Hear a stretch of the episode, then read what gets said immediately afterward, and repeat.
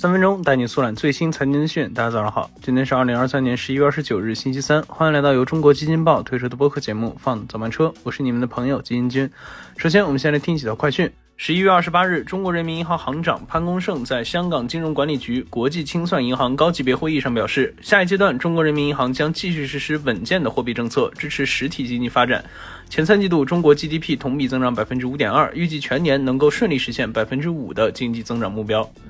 昨日，滴滴官方称，经技术团队连夜修复，滴滴网约车等服务已经恢复，用户可以下载滴滴 APP 使用打车服务。有资深 IT 技术负责人分析称，问题可能出在底层的基础设施，而以此次的故障时长来计算，估计将会让滴滴损失过千万的订单量和超四个亿的交易额。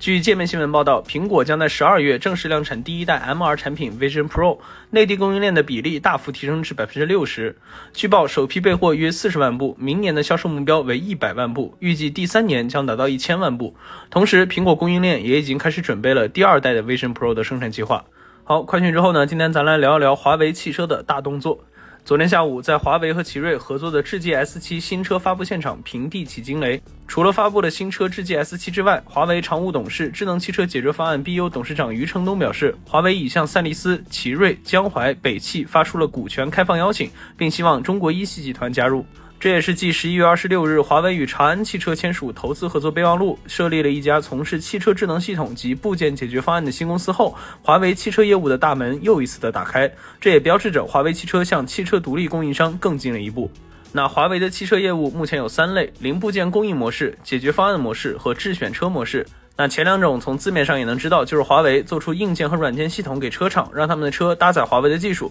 而第三种的合作就更为宽泛，按照余承东自己的话来说，就是利用最近这十几年华为在 to C 转型中的经验，来帮助车企一起来做更好的产品设计、产品的体验、产品营销、产品渠道，从各个方面助力一把。那现在与华为在第三类业务有合作的，就有赛力斯合作的问界，还有和奇瑞合作的智界等等。而昨天在发布会上，余承东也正式邀请了更多的中国车企来加入华为的大家庭。这也与华为之前认为的中国需要打造一个由汽车产业共同参与的电动化、智能化开放平台，一个有火车头的开放平台的想法不谋而合。那话说回前两天和长安汽车的合作，为什么华为要将汽车业务分拆呢？根据华为的二零二二年年报，智能汽车解决方案 BU 研发团队共有七千人，累计投入达到了三十亿美元，业务营收为二十点七七亿元。智能汽车解决方案 BU 的营收仅占二零二二年全球销售收入的百分之零点三。那余承东之前也表示，华为智能汽车解决方案 BU 一年消耗十几亿美元，是华为唯一亏损的业务。